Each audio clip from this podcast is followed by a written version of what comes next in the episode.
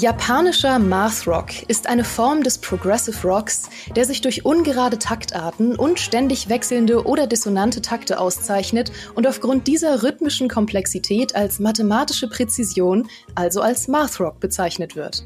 Außerdem klingt er großartig und man kann ihn richtig gut zum Arbeiten hören. So, jetzt habe ich euch eine Musikrichtung empfohlen und war quasi die Vorband für die tatsächliche Empfehlung dieses Podcasts, nämlich die einer ganz besonderen Spielereihe. Meinen heutigen Gast kennt ihr sehr wahrscheinlich von unserem Gamester YouTube-Kanal, auf dem er unter anderem echten Geheimtipps die Liebe schenkt, die sie verdienen. Außerdem hat er wunderschöne Haare und ist großer Fan von Project Zero, kann ergo kein schlechter Mensch sein. Also herzlich willkommen, Jonas. Was spielst du so?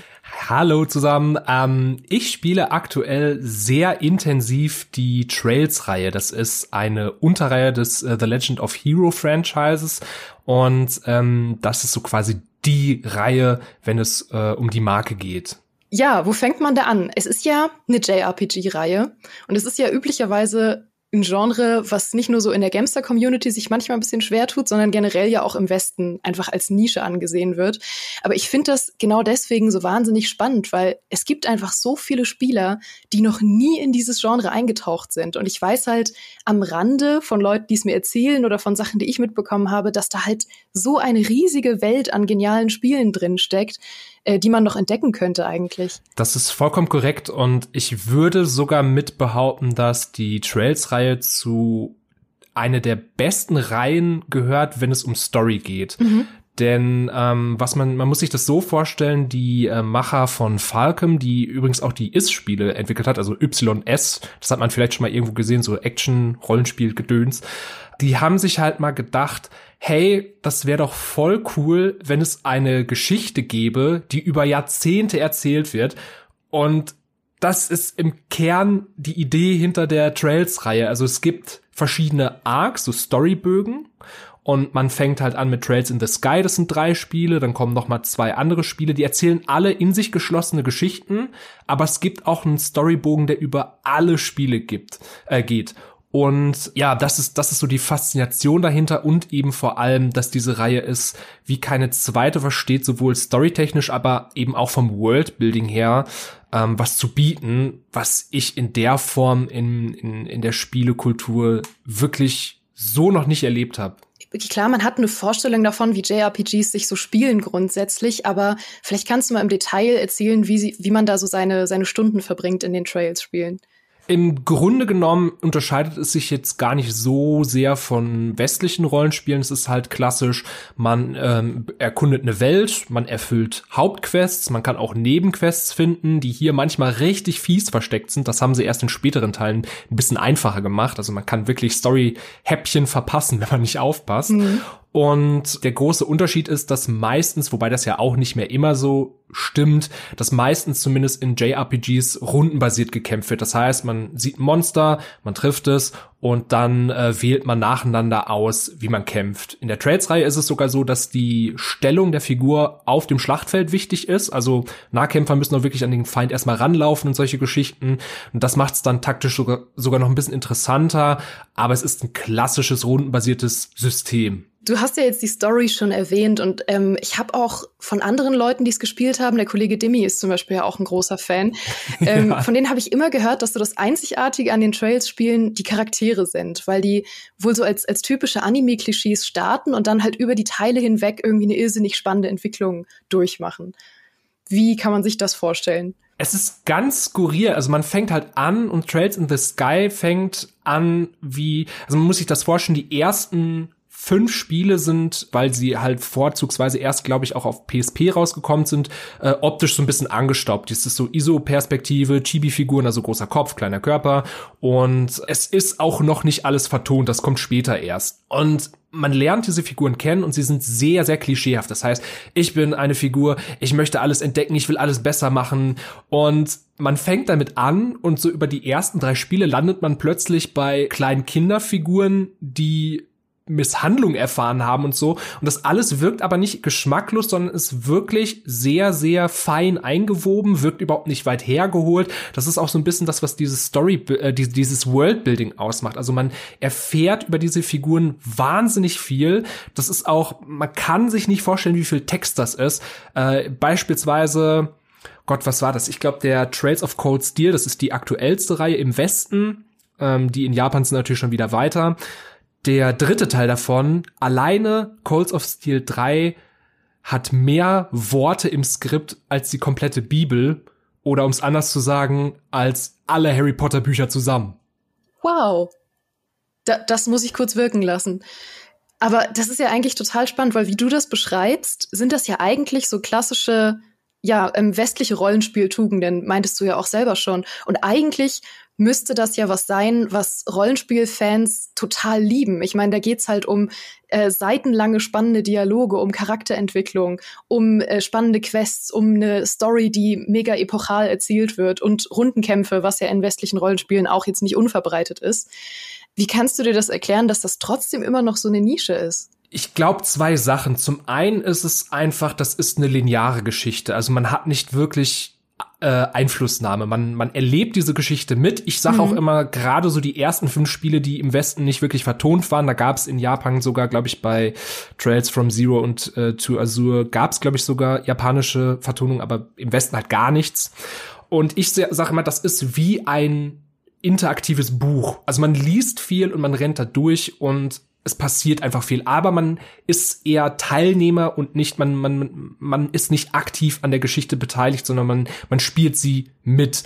Und das zweite ist einfach, es hat nun einmal Anime-Optik. Die Figuren sind äh, Anime-Figuren und das ist halt im Westen, beziehungsweise es gibt ja die, die, die Fan, ja, die Fans, die das mögen wirklich. Mir persönlich ist es ziemlich egal, wie die aussehen. Mir ist der Inhalt äh, wichtiger. Aber es gibt eben Leute, die sehen das und sind aktiv abgeschreckt. Und ich glaube, das ist gar nicht zu unterschätzen, dass da viele Spieler einfach diesen Look nicht mögen. Mhm. Wobei man ja echt über den Look von Rollenspielen oft hinwegsehen kann. Also zum Beispiel ähm, war in einer anderen Folge vom Podcast auch der Kollege Peter da und hatte Wildermyth vorgestellt, was halt ein mega geniales Rollenspiel ist, aber wirklich aussieht wie ein Bilderbuch eigentlich. Und da fällt es den Leuten komischerweise teilweise viel leichter, einfach darüber hinwegzusehen. Was, was ich noch zusätzlich glaube, was sein könnte, ist so ein bisschen erstens, die ersten Spiele sind halt so ein bisschen so ein bisschen dröge, also man muss sich wirklich reinarbeiten, da passiert halt spielerisch nichts Spannendes. Es ist halt wirklich kämpfen, reden, hinlaufen, Quests erfüllen. Ein bisschen sperrig gemacht und da muss man wirklich einen langen Atem haben, um da erstmal anzukommen. Wenn man da drin ist, Glaubt mir, da kommt man nie wieder raus. Das ist unfassbar, was das für eine Sogwirkung hat. Aber man muss auch so ein bisschen in Kauf nehmen, dass das sehr japanisch geprägt ist, dass äh, Späße mhm. ähm, kulturell japanisch geprägt sind. Und ich glaube, dass wenn man sich nicht mit dieser Kultur so ein bisschen befasst hat, dass manches deplatziert wirkt und dass manches vielleicht auch einfach komisch wirkt. Also dass zum Beispiel mit äh, Sexualität sehr komisch umgegangen wird in unseren Augen das muss man mehr oder weniger hinnehmen. Wie gesagt, man hat ja auch keinen wirklichen Einfluss darauf, was passiert. Das ist einfach so. Und äh, ist dann immer schwer, wenn es eine Kultur ist, mit der man historisch gesehen auch nicht unbedingt so direkt verbandelt ist. Was ist denn so eine Figur, wo du vielleicht mal ein bisschen erzählen könntest, was so eine spannende Entwicklung die durchmacht über die Teile? Vielleicht irgendwas, was jetzt kein riesiger Spoiler für einen Hauptcharakter ist, aber irgendwas, was dich bewegt hat. Ich kann dir sogar eine komplette Geschichte erzählen ähm, von einer Nebenfigur, einer Schieß Nebenfigur. es gibt in den ersten drei Spielen, den Trails in the Sky Spielen, gibt es eine Bürgermeisterin, die hat eine ähm, eine Maid. Wie sagt man im Deutsch noch mal eine eine Bedienstete halt. Und diese Bedienstete, die spricht nicht viel, ist relativ unterkühlt und man lernt über alle drei Spiele so ein bisschen ihre Hintergrundgeschichte kennen. Und zwar, dass sie mit ihren Eltern aus eigentlich aus einem ganz anderen Land kam, in dieser Stadt einen Urlaub gemacht hat und dann ist dann Krieg ausgebrochen.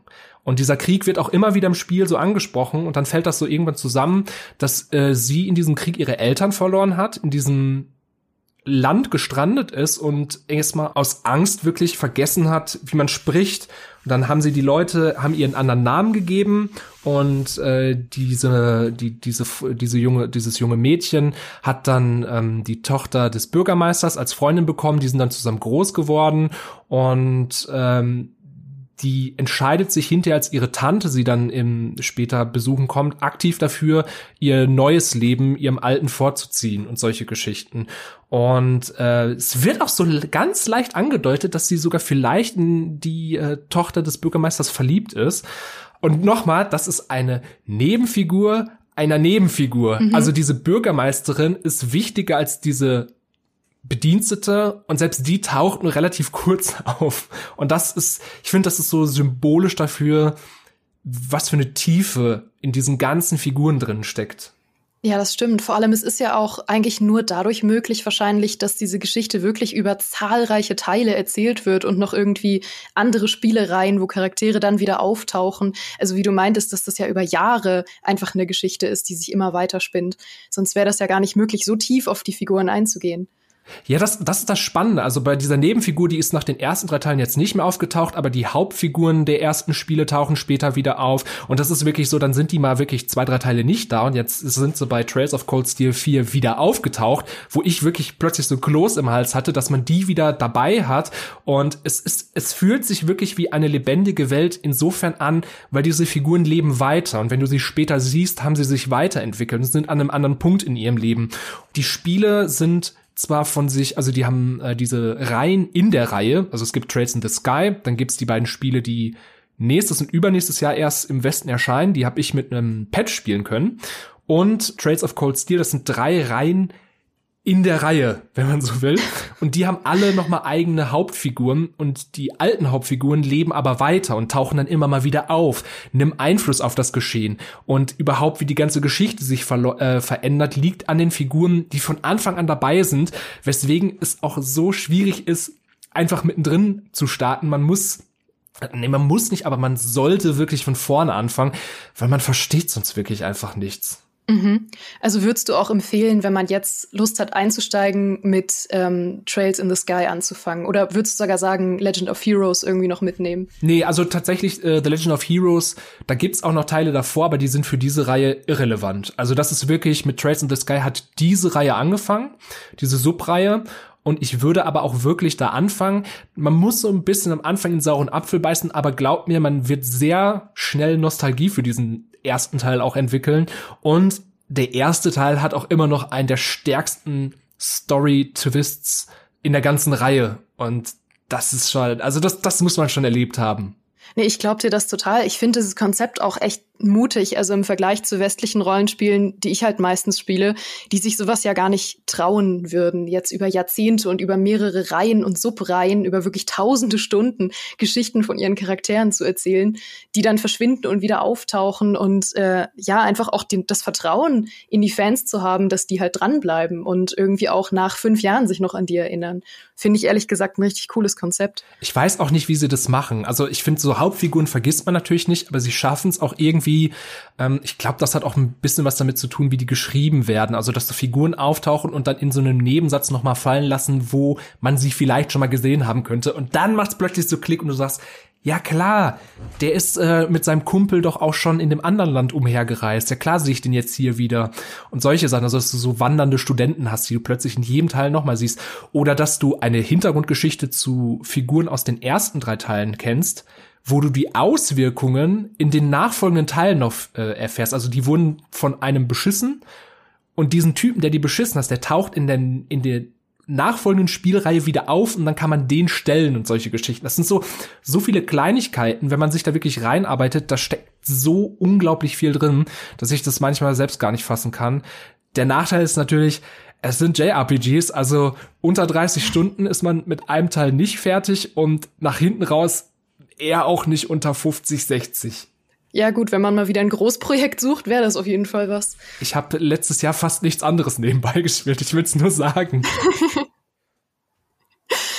Also ich bin, ich bin ehrlich gesagt gehuckt. Also ich, ich war es ja schon vorher, weil ja auch Demi schon in anderen Podcasts und äh, auch privat uns oft davon erzählt, wie gut dieses, diese Spielereihe ist.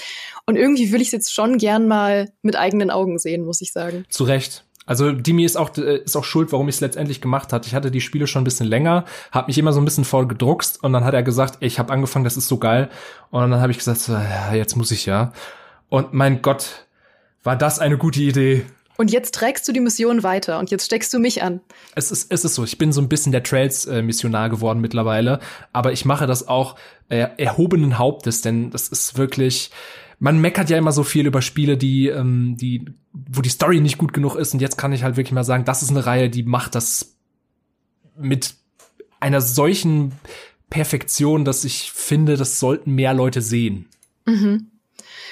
Dann Jonas, vielen, vielen Dank, dass du heute da warst, obwohl ich dich gefühlte fünf Minuten vor der Aufnahme gefragt habe. Sehr Aber gerne. ich habe ich hab das Gefühl, du hast dich dein ganzes Leben auf diesen Moment vorbereitet. So ein bisschen. Noch mehr von Jonas gibt es übrigens nicht nur bei Gamester, sondern auch auf seinem eigenen YouTube-Kanal Gamesground. Und noch mehr von diesem Podcast gibt es beim Podcast-Anbieter eures Vertrauens, wo ihr uns sehr, sehr gern abonnieren dürft. Ich erteile euch hiermit die offizielle Erlaubnis. Ich hoffe, ihr hattet wie immer ein famoses Frühstück, einen sicheren Weg zur Arbeit oder ein gutes Meeting, in dem ihr heimlich diesen Podcast gehört habt. Ich verrate nichts. Wir hören uns hier nächsten Freitag wieder und bis dahin macht's gut.